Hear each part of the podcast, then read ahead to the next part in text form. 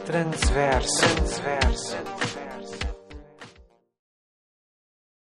Nesse terceiro episódio do nosso podcast, falaremos com o assistente social, pesquisador e ativista Guilherme Gomes Ferreira sobre as questões da diversidade sexual e de gênero nas prisões. Eu sou Luana Martins, sou mestranda em saúde coletiva na URGS e membro da equipe do podcast Transverso. Então, eu vou passar a palavra para o Guilherme para que ele possa se apresentar e iniciar nossa conversa. Olá, pessoal. Então, eu sou Guilherme, sou assistente social, atualmente faço a residência em saúde da família e comunidade do GHC.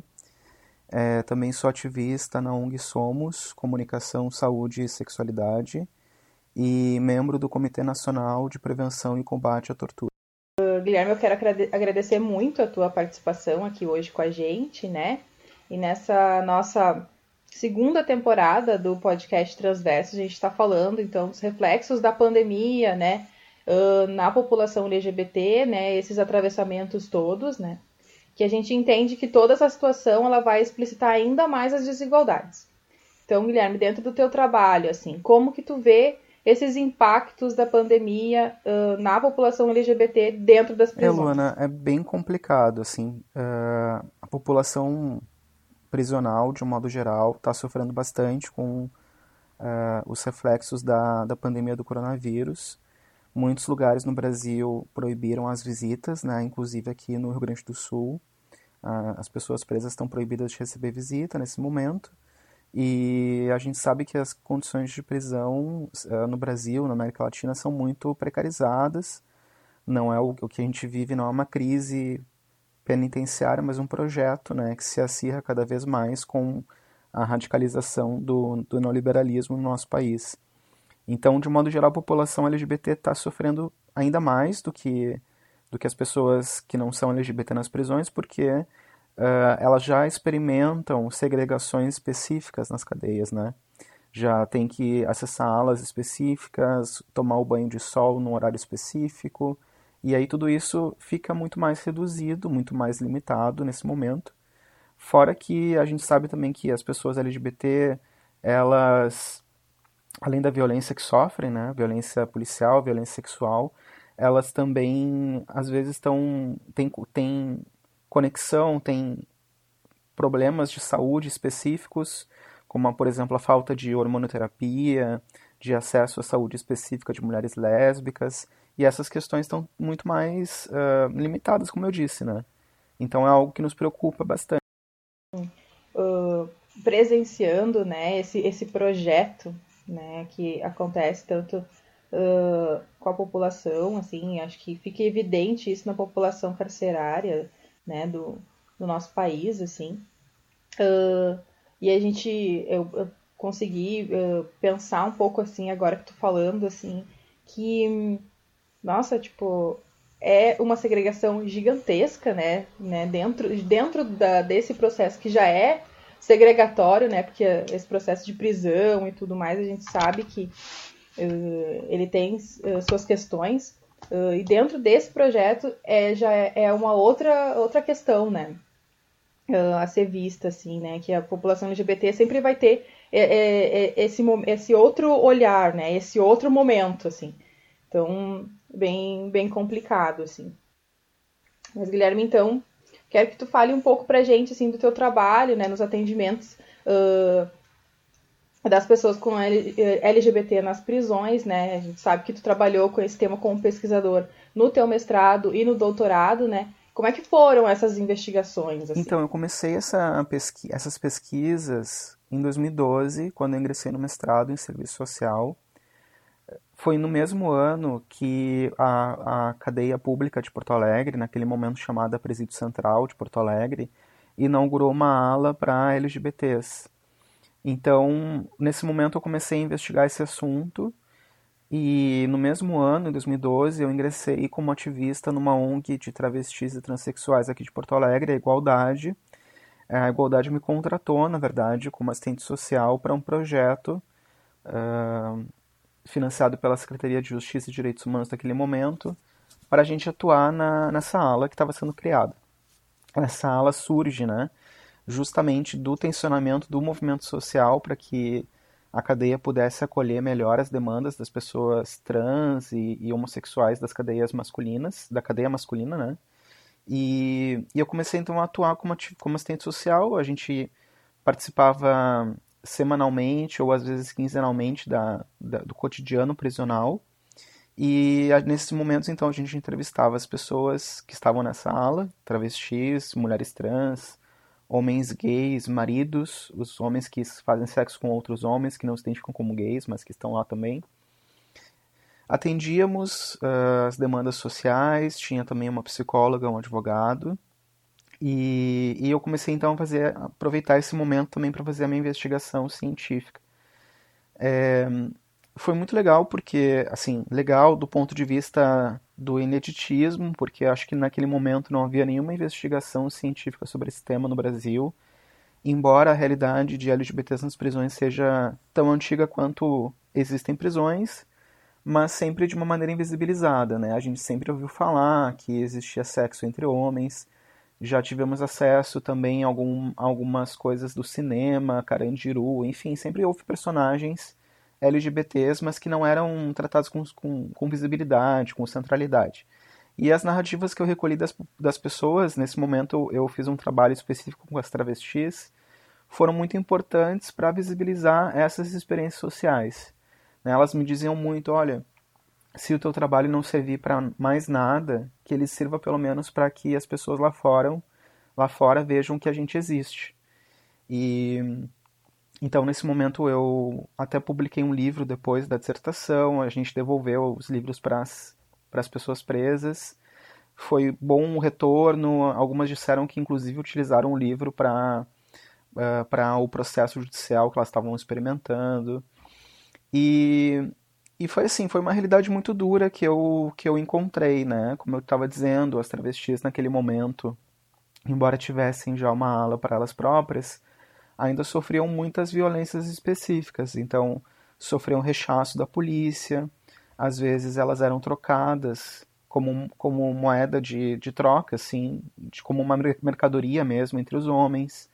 Elas eram obrigadas a servir de mula, né? Mula é um termo próprio da cadeia, assim, que é aquela pessoa que, que ingere droga ou que então coloca droga no ânus para a polícia não ver. Eram as travestis que faziam esse tipo de coisa. Muitas tinham que fazer, uh, tinham que submeter a casamentos arranjados, né? Elas tinham um espaço limitado para tomar o banho de sol, elas não tinham como acessar a escola prisional, não tinham como acessar o trabalho na cadeia, porque os outros presos diziam que não queriam, né? Uh, trabalhar com bicha, não queriam comer algo que fosse produto de, uma, de mãos de, de viado. Então essas, essas situações são muito duras. E por outro lado, eu comecei a perceber também que existiam processos de resistência, né? Então a própria criação da ala era um processo de resistência, os casamentos, né, ou, ou arranjos uh, matrimoniais que elas tinham lá dentro também era uma maneira de resistir a isso. Então tinha muito também uma produção cultural própria da cadeia em relação à população travesti uh, aqui de Porto Alegre, foi o caso que eu analisei. No doutorado, eu quis fazer uma pesquisa mais ampla, documental, então eu analisei documentos de 20 países do mundo uh, sobre o tratamento penal de pessoas transexuais travestis, né? Analisei como que é nesses 20 países o tratamento penal. E aí verifiquei que as experiências que eu tinha colhido no mestrado não eram específicas, né? Elas existiam em outros lugares também no mundo. Um, depois, então, eu fui fazer outras coisas, me envolvi com com o movimento social, na verdade já há 10 anos eu atuo em movimento social e pude perceber assim também que embora hoje haja uma produção de políticas públicas que a gente fala, né, políticas penitenciárias para a população LGBT, ainda as, as violências são muito são inúmeras, né, são muito diferentes e, e acarretam experiências específicas com a prisão. Eu acho muito interessante o seu trabalho, né? E tem pouca produção uh, acadêmica sobre a temática, né? Ainda, ainda hoje. Até, pra, até dá para dizer assim que de 2012 para cá se formou um campo bem interessante de estudos, né? Sobre esse tema no Brasil. O Brasil talvez seja o país que mais produz conhecimento agora sobre isso. Embora haja estudos em outros lugares, né, e no Canadá, enfim, no México, na Itália, em Portugal, na Espanha, é, por, acho que a gente pode identificar um campo de cientistas, assim, de investigadores preocupados com essa questão no Brasil e de ativistas também. Muito legal pensar que num país com uma estrutura tão desigual como o Brasil, também é um país que produz muita resistência, uh, muito movimento de, uh, contra a cultura, assim essa, essas questões. Que bom, né, que há essa resistência, né? Então, mais recentemente, Guilherme, entre 2018 e 2019, tu coordenou um mapeamento nacional, né, sobre LGBTs privados de liberdade pela ONG Somos, Comunicação, Saúde e Sexualidade. Então, esse projeto de mapeamento, chamado Passagens, tinha quais objetivos? Por quais casas prisionais tu andou e quais as conclusões? Esse projeto Passagens ele surge então dessa, ele é decorrente dessas investigações que eu realizei. É, em 2018 eu tive a oportunidade de, de escrever um projeto para o Fundo Brasil de Direitos Humanos, que é uma organização de São Paulo que financia ações do, da sociedade civil, né? E tive o projeto aprovado para realizar esse mapeamento. Naquele momento, não existia no Brasil nenhuma, nenhum dado governamental oficial sobre a população LGBT presa. Nós não tínhamos um mapa dessa, do encarceramento LGBT e foi isso que eu tentei buscar. Esse era o objetivo do Passagens. Então nós, embora com um recurso pequeno, conseguimos visitar 13 instituições prisionais do Brasil, uh, cadeias masculinas, femininas e tivemos algumas experiências no sócio educativo aqui do Rio Grande do Sul também, por vontade das instituições, por desejo delas. E, e, foi muito bacana, assim, foi uma experiência de vida bem interessante. A gente visitou, então, cadeias aqui de Porto Alegre, uh, de São Paulo, Ceará, Minas Gerais, Mato Grosso. Dos interiores ou das capitais desses estados e encontramos narrativas bem diferentes umas das outras, outras que, outras que se aproximavam. É, todas essas cadeias que a gente visitou, a gente tinha mapeado antes que elas existiam, elas já existiam como com alguma política penitenciária para LGBTs.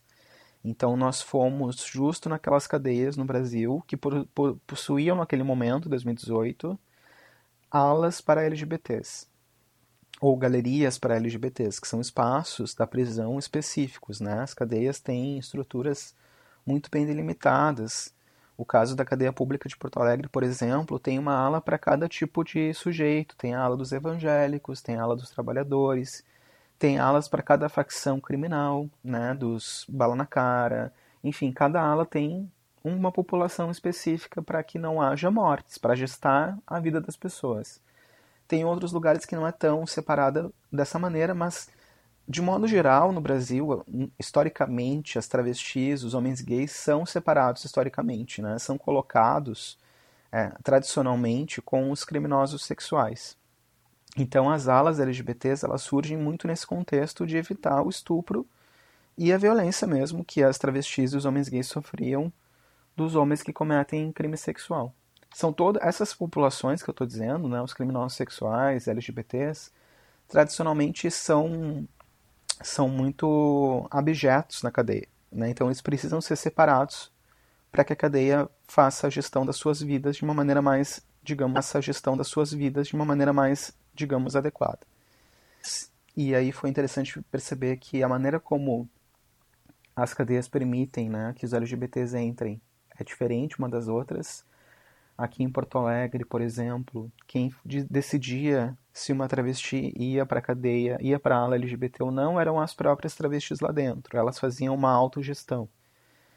Em Minas, diferente, por exemplo, de Porto Alegre, existia desde 2009 um termo de autodeclaração de homossexualidade que as travestis e os homens gays assinavam e iam diretamente para a ala LGBT, o que produzia um outro problema que é homens que não eram LGBTs e que iam para a ala porque achavam que lá iam ter melhores condições de aprisionamento. E aí acabavam uh, sendo sujeitos da violência né, para a população que estava lá, que era LGBT. Em Mato Grosso, quem decide isso era um psicólogo. Então ele realizava uma amnese com as pessoas e se ele identificava que elas poderiam não ser LGBT, e daí na concepção dele era aquelas pessoas, aqueles homens que já tinham relação com mulher ou tiveram no passado, não é, não entrava na ala, né? Então vários problemas diferentes assim que se produzia a partir do, da autodefinição das cadeias em relação às alas LGBTs. Isso foi uma grande descoberta nossa. E a outra descoberta é que os trabalhadores penitenciários tinham muita necessidade, eu acho que ainda tem, de sensibilização, de qualificação. Quando nós visitávamos as cadeias, a gente também oferecia uma oficina os para os trabalhadores sobre gênero e sexualidade. E nesses momentos a gente percebia que eles tinham assim nenhum conhecimento, quase nenhum conhecimento sobre esse tema, e diziam que precisavam, queriam, né? Então a, a nossa outra descoberta foi a necessidade de qualificação, de debate, de espaços educativos sobre gênero e sexualidade nas cadeias. E as pessoas LGBT, por outro lado, tinham muita carência de informação dos seus direitos como pessoas presas e também uh, sofriam muito com a ausência de informação dos seus processos judiciais. Né? A justiça no Brasil, a justiça criminal, ela acaba tendo esse problema, né? São muitos presos e, e os presos acabam não sabendo nada dos seus processos. É uma coisa inacreditável. E aí a gente se deu conta também que muitos LGBTs, eu não vou saber dizer agora se isso é realmente, evidentemente, cientificamente, se é uma evidência científica que eles são uh, presos provisoriamente, mas a grande parte dos presos LGBTs que nós encontramos eram presos provisórios, que é uma categoria de, de aprisionamento, né? Que é muito baseada no Brasil pela, pelo que diz o, o policial. O policial né, vai lá e prende alguém em flagrante, por exemplo. Então, essa pessoa é presa provisoriamente. E é uma ferramenta da justiça criminal usada exageradamente no Brasil e compõe grande parte da massa carcerária do Brasil. Então a gente percebeu também que as condições dos LGBTs estão tá muito conectado com a seletividade penal e com a vida mais precarizada, né, da, da, do perfil da pessoa presa no Brasil, que é negra e, e pobre. Sim. Então, acho que um dos produtos desse mapeamento, né, foi do, o filme documental, né, que é a Passagens também, né, denominado. Então, a gente vai deixar no box uh, de informações ali o link para acessar, porque está disponível online, né, Gui? No YouTube. Então, para quem quiser assistir uh, também esse documentário. Então, uh, no Fantástico, recentemente, né, uh, houve uma reportagem sobre as mulheres transexuais e travestis, né, que ganhou bastante repercussão uh, nas redes sociais. Então, muitas pessoas, inclusive partes da esquerda, criticaram a reportagem, né, por ter escolhido uma entrevistada que teria cometido estupro, né, e a morte de uma criança. Uh, o que foi utilizado também por setores conservadores como argumento para violentar né, essas pessoas trans que estão presas. O que, que tu acha disso? Qual é a tua opinião? Pois é, essa questão foi bem difícil de, de lidar. É, o tema da, dos LGBTs é um tema já polêmico por si mesmo. E o tema das pessoas presas também é polêmico. Então, do meu ponto de vista, é, a questão dos LGBTs presos é uma questão muito sensível de direitos humanos. E a gente sabe que no Brasil, a direita, né, o pensamento mais conservador, mais fascista, sempre ataca muito fortemente quem defende direitos humanos, né? Então a gente ouve as pessoas dizerem bandido bom, bandido morto, uh, se sente pena, leva para casa. E a direita imediatamente se apropriou então dessa reportagem que saiu no Fantástico, que foi uma, uma reportagem nacional, né? Então teve muita visibilidade na, na casa das pessoas. A gente não pode negar que a Globo tem é, uma influência muito grande né, na, na, na, nas comunidades. E eles foram logo imediatamente então procurar o histórico criminal dessa entrevistada pelo Fantástico, uma travesti presa. E aparentemente, eu não sei se descobriram ou não, se isso é verdadeiro, mas aparentemente teriam descoberto que ela teria estuprado uh, e matado uma criança. E aí até a parte da esquerda disse, ah, que irresponsabilidade do Fantástico, podiam ter escolhido uma outra pessoa para ser entrevistada, porque agora eles deram munição para a direita. E é, é um debate muito difícil fazer assim com as pessoas, porque eu tenho a impressão que a gente pode defender os direitos humanos até ali, até um limite, né? A gente pode defender os direitos humanos de negros, de LGBTs, de pessoas pobres, mas quando a gente passa um, para um, uma população que, que é criminosa e que, além disso, cometeu um crime que é muito muito julgado assim pelas pessoas, claro que é um, uma, uma, coisa horrível, né? Eu não, quando eu falo sobre esse tema, as pessoas podem pensar que eu estou defendendo a violência sexual, que eu estou defendendo a, a violência contra a criança, mas não é isso. A questão é que mesmo, mesmo nesse momento, as pessoas têm direitos, as pessoas não são não perdem o seu direito de defesa, né? E a justiça criminal no Brasil existe para responsabilizar as pessoas que cometem crimes, independente do crime que elas cometeram. Então, o preso já está já tá respondendo para a justiça, né? alguma coisa que ele fez. E, a justiça não deveria impedir, privar ele de outras coisas. Ele, a justiça tem que privar de liberdade, né, que é o que está previsto na LEP, na Lei de Execução Penal. A privação da experiência religiosa, a privação do trabalho, da educação, tudo isso não deveria acontecer nas cadeias. E, e eu fico pensando também que os trabalhadores penitenciários, muitas vezes, alguns, né, acabam punindo melhor né, as pessoas por uma opinião moralista que tem.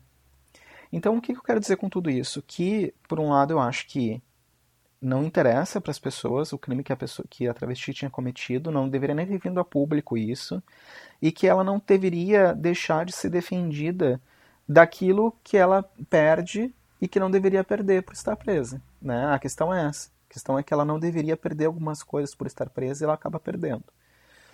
Uh, acesso à família, enfim. E, por outro lado, a gente não precisa. As pessoas acabam, né? O pensamento conservador acaba fazendo esses, é, essas dicotomias. Então, ah, tá defendendo bandido, né? Quer levar para casa. Não, nunca disse isso, né? É, a gente está defendendo que a pessoa tenha direitos, mesmo estando presa. Então, eu acho que é um pouco isso. E a esquerda se perdeu um pouco também, né? Então ah, a culpa é da reportagem que, que entrevistou uma pessoa que não deveria. É muito complicado esse debate ainda. Só, né?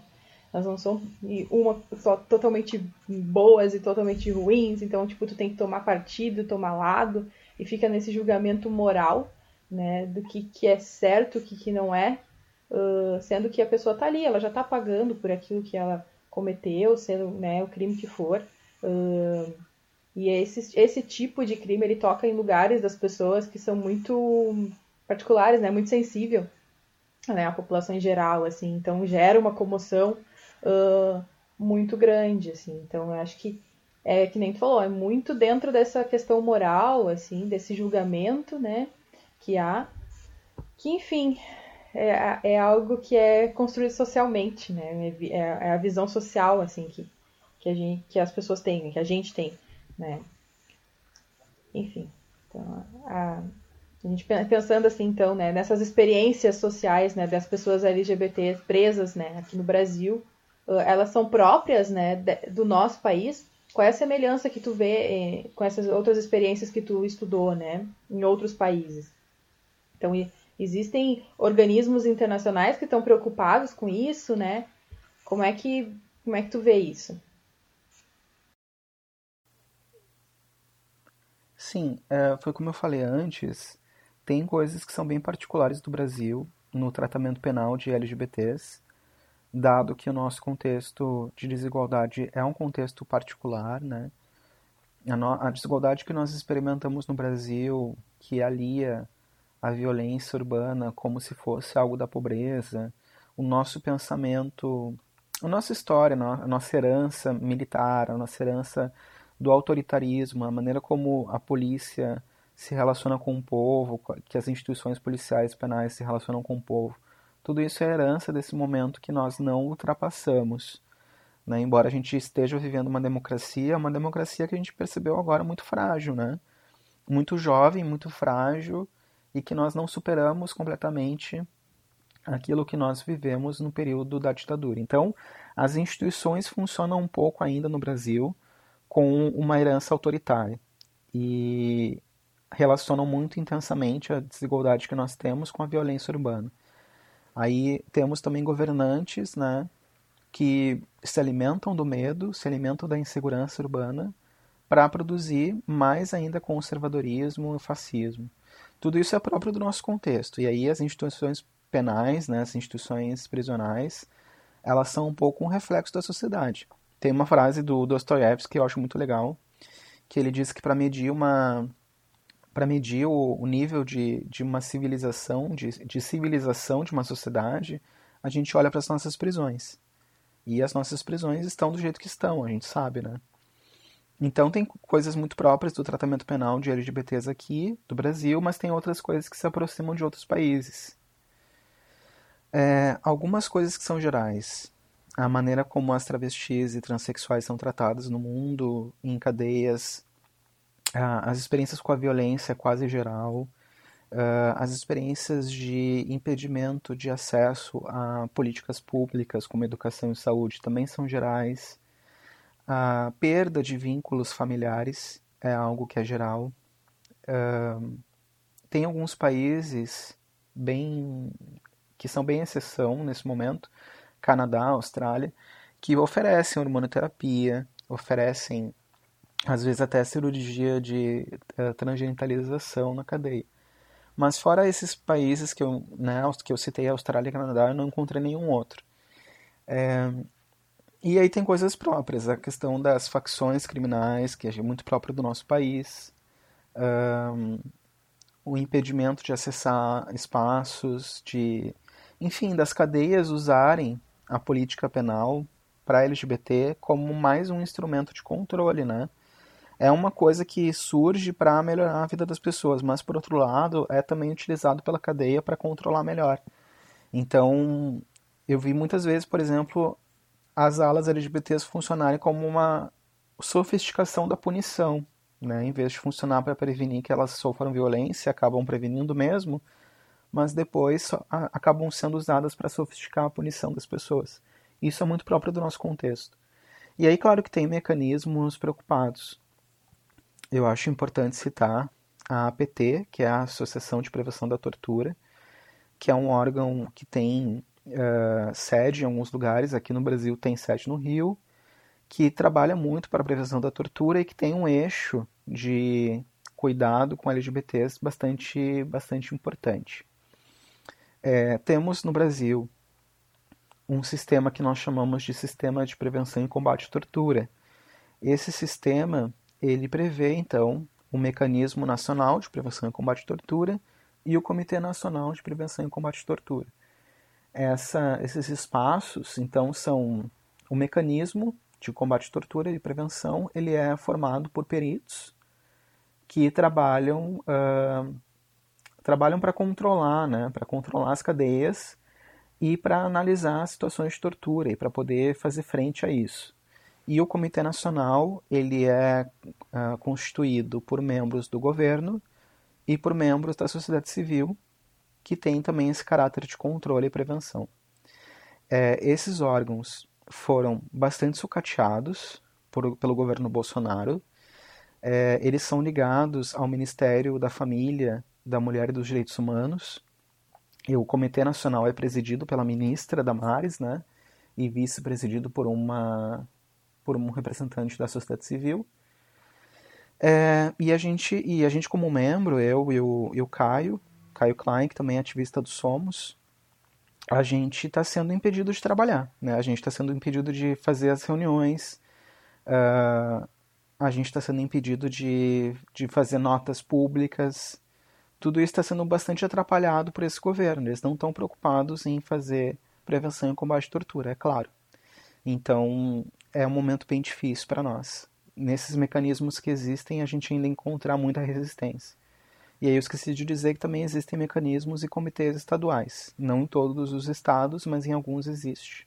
Né? Então é um pouco isso que existe de uh, proteção da população LGBT presa.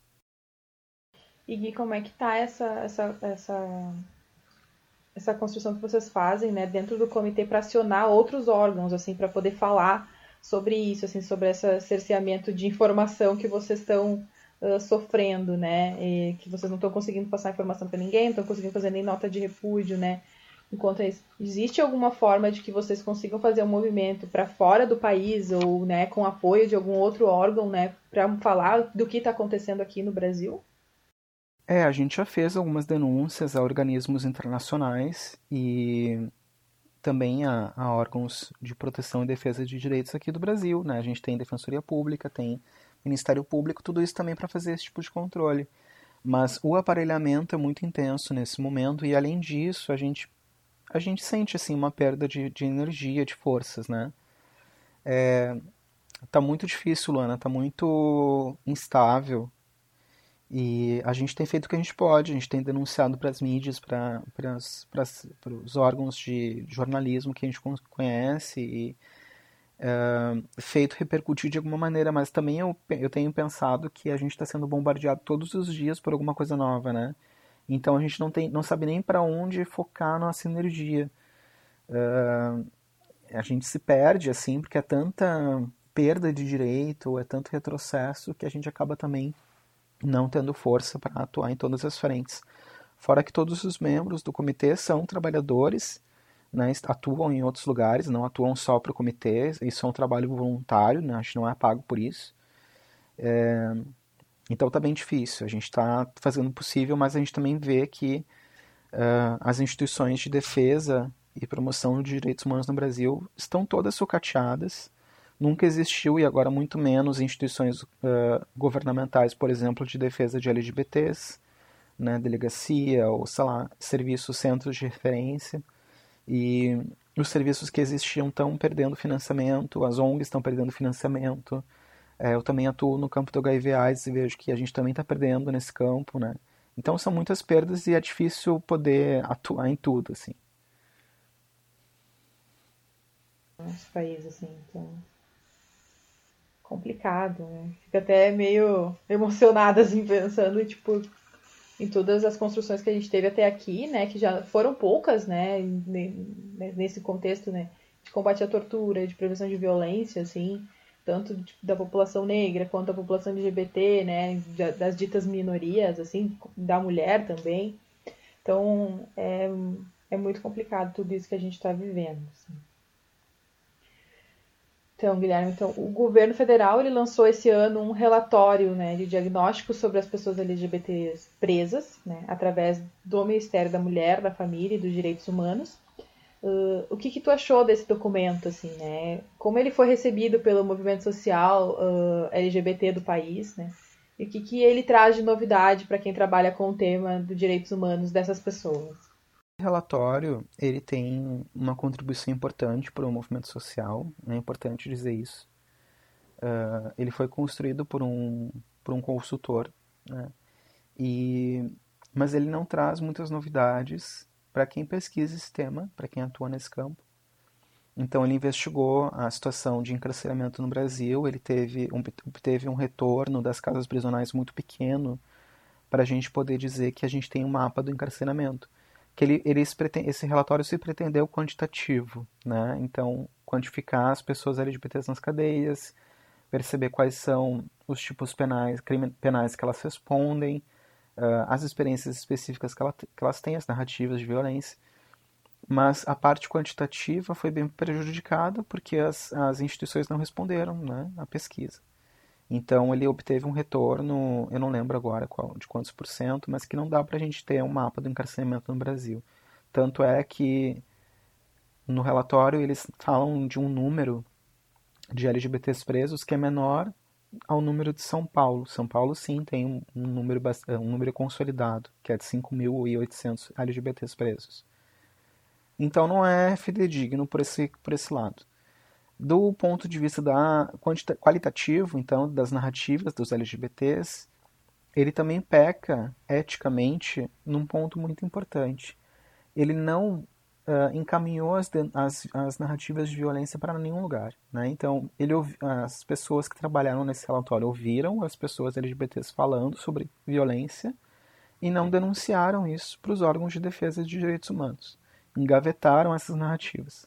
Isso para um movimento social é muito sério. Né? A gente conseguiu participar no passado de uma audiência pública na, na, no Senado em que nós falamos isso uh, e a gente não teve um retorno até agora do que, que foi feito dos encaminhamentos dessas, dessas narrativas.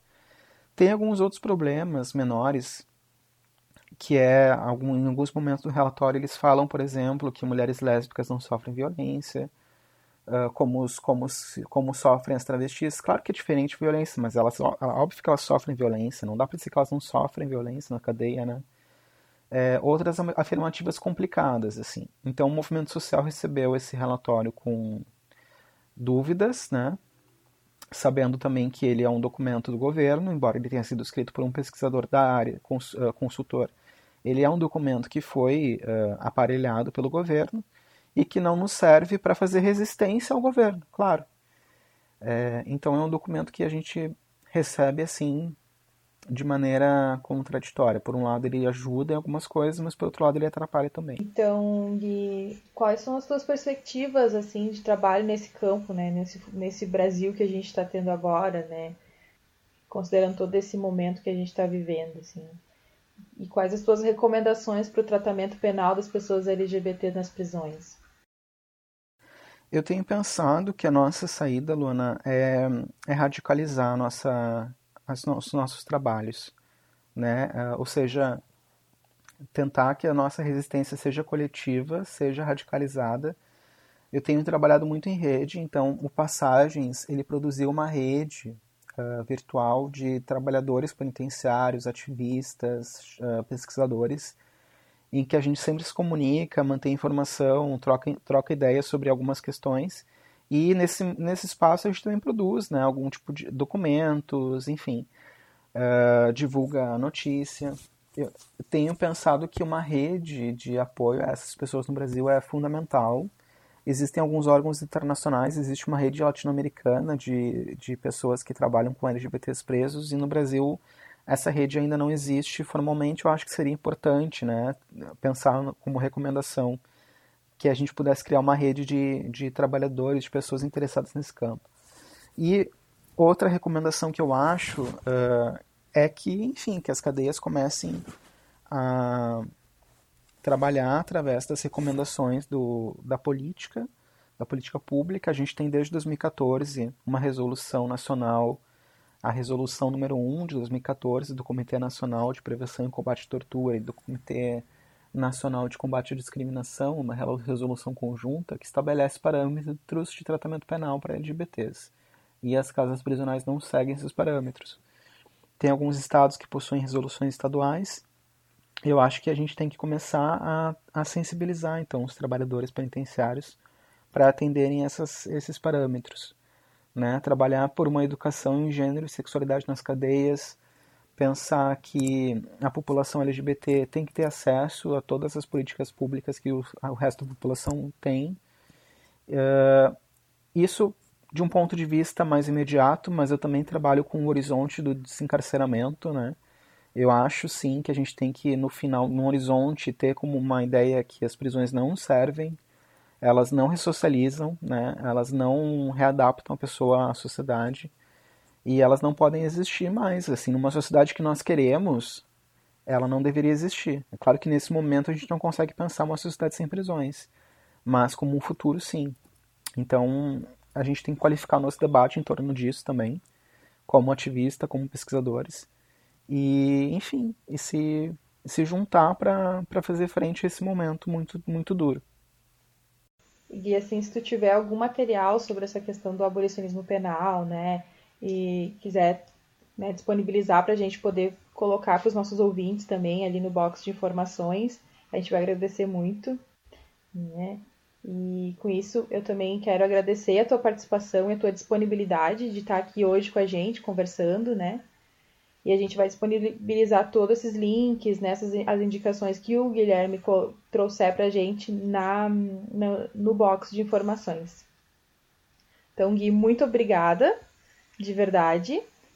Hum, tu quer deixar alguma mensagem? Não, eu quero só agradecer vocês também pelo espaço. Foi muito bom estar aqui com vocês nesse momento. E espero que a gente consiga sair dessa. Né? Sim, sim, a gente espera que sim. E a gente conta, pode contar com a gente, né, para trazer informação, para estar tá, uh, junto com, com vocês, né, nessa, nessa construção. E o podcast de hoje, então, é isso. A gente fica por aqui. Acesse a nossa página no Jesc URGS uh, WordPress, né? Lá vai ter todos os episódios, né? Que também vão estar disponíveis na página do Lumina, da Universidade Federal do Rio Grande do Sul, no Spotify, no Castbox e outros agregadores, certo? Então siga a gente nas redes sociais, no Instagram e no Twitter. Até o próximo episódio. Obrigado por ficar aqui conosco curte, compartilha, comenta o que achou desse, desse programa e deixa sugestões também. Trabalharam nessa produção Ana Lúcia Oliveira, Gabriela Pereira, Luana Martins, Lídia Bueno, Bruna Gzorzi, Tatiana Gerhardt e Daniel Canavese. Transverso. Transverso.